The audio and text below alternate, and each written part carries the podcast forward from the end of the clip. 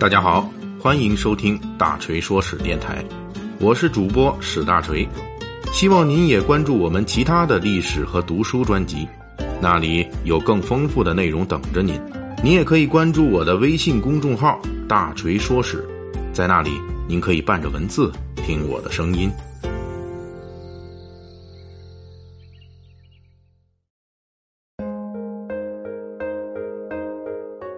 今天是二月十八日，农历戊戌狗年的正月初三。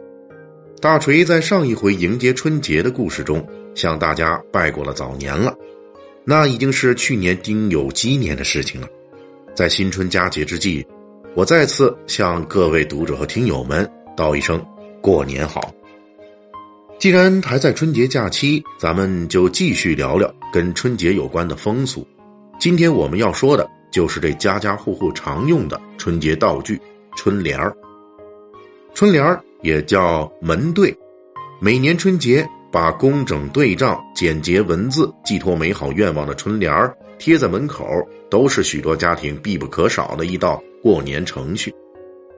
起初，汉朝的人们习惯在春节来临时，在门前设置桃符，这时的桃符就是桃木上画着申叔。玉律这两个神仙，按照东汉王充在《论衡》里引述《山海经》所说，这申叔和玉律两个呀，是皇帝用来驱鬼的干将。人们相信有这俩人看门，百无禁忌。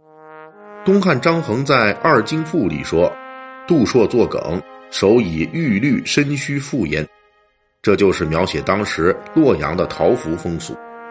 之所以当时的古人用桃木为符，大约是因为桃木被人视为仙木，能压邪驱鬼。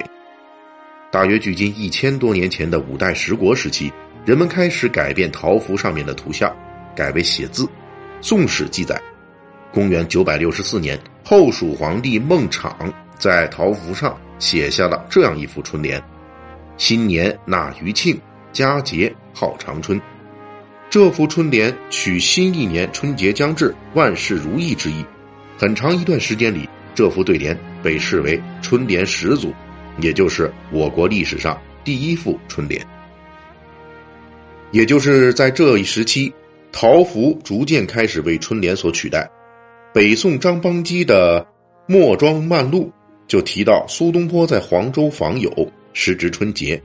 看到有人家在暗访桃符，于是戏谑之心大起，替人家在桃符上写下春联一副：“门大要容千计入，唐身不觉百难欢。”虽然苏东坡是玩乐之心，但是此时春联的主题仍旧是吉祥如意。宋元成书的《鬼心杂史》里提到：“言官献学，交遇黄千之。”在别人家的春联一入新年，百事大吉之后。上去擅自给人家多续上了几个字，一副好端端的吉祥话就变成了“一入新年怎生喝，百事大吉那般者”的戏谑之语，结果坏了人家春节的兴致，被人告到官府那里，最终被罢了官。虽然学者们一般认为最早建筑典籍的春联是孟昶的那幅，但是近年来有学者新考证出，还有几幅要比孟昶的春联还要早二百多年的春联。这些春联是学者们在存世的敦煌文书中发现的，根据推测是唐代写就的春联。第一幅是“三阳始布，四序初开，福庆初心，寿禄延长”。第二幅则是“三阳开始，四序来降，福延新日，庆寿无疆”。学者们推断，春联和桃符开始混用的年代可以再向前推到唐代。还有学者认为，南北朝的梁代刘孝绰才是春联的第一人，因为他罢官之后，在自家门口贴了一幅字：“闭门罢庆吊，高卧谢公卿。”而桃符被春联彻底取代，要等到明代了。根据清代学者赵翼的考证，春联是明太祖推广开的。不过，根据赵翼所引的《簪云楼杂说》所记的朱元璋这段故事。一样是一个戏谑的春联玩笑。当时朱元璋定都南京，除夕前夜下令，无论官员百姓，家家户户必须张贴春联一副。朱元璋下令之后，还自己微服出宫，检查春联的张贴情况，以此找乐。结果他发现一家腌猪的人家竟然不贴春联查问得知是这家人没来得及请人写。朱元璋于是大笔一挥，春联一副，双手劈开生死路，一刀割断是非根。这已经是拿春联找乐了。在皇家的倡导下，各类春联在神州大地流行开来。玉堂巧对、古今巧对等一批研究春联写作的书籍也在明代出现了。到了清代，春联几乎成了春节的必备品，已经出现了专门替人写春联的人摆起了对子摊了。这些写春联、卖春联的人，主要是穷苦文人或者学生，指望着替人写点春联赚点润笔钱。到了这时候，春联的书写也有了更多讲究。虽然这时春联有些是没有横批的，甚至还出现了无字春联，一定是右边贴上联，左边贴下联，而且讲究上联的最后一个字仄音，下联最后一个字平音。所用的红纸也细分为朱笺、大红、顺红、玫红、万年红等等许多种。不过这只是民间才上红，在清代，皇宫里的春联都是白色的宣纸或者白绸来写的。想想一下啊，每到春节，这故宫内外白纸白绸飘飘。列位读者听友，咱们有没有感觉误入这个殡葬仪式的错觉啊？之所以故宫的春联是白色的，倒不是因为清代皇帝都喜欢行为艺术或者喜丧文化，而是现实的条件限制导致的结果。紫禁城里贴春联的柱子呀，大多是红色的，如果红柱子上再贴一个红色底的春联，就啥也看不到。春联从此开始就承载着主人鲜明的好恶选择。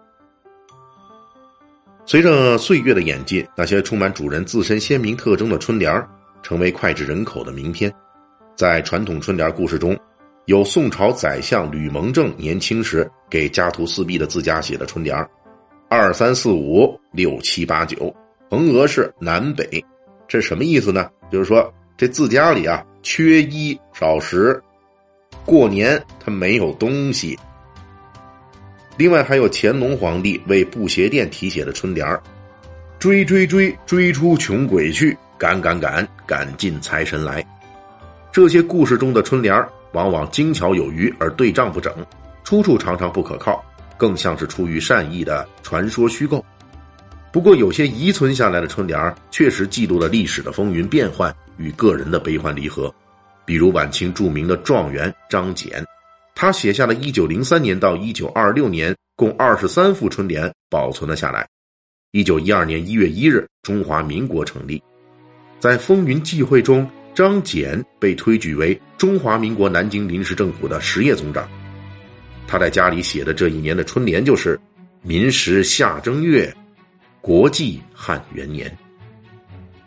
而到了一九一六年袁世凯复辟前后，黑云压城，张謇于除夕之前与袁世凯分道扬镳。这一年他写的春联就是“不足夔龙道，辽同燕雀春”。袁世凯这种夔龙，这是什么呀？这是《山海经》中的一种妖怪啊！这种夔龙，他即使势力再大，张謇也决心不跟他去搞帝制了。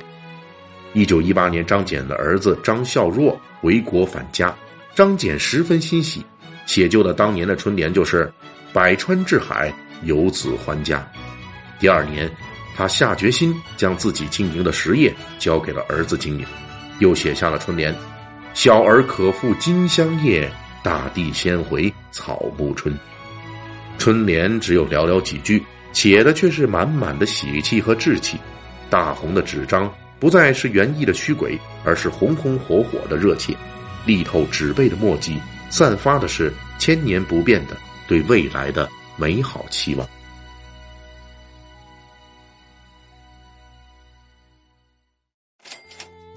感谢大家的收听和对大锤一如既往的厚爱。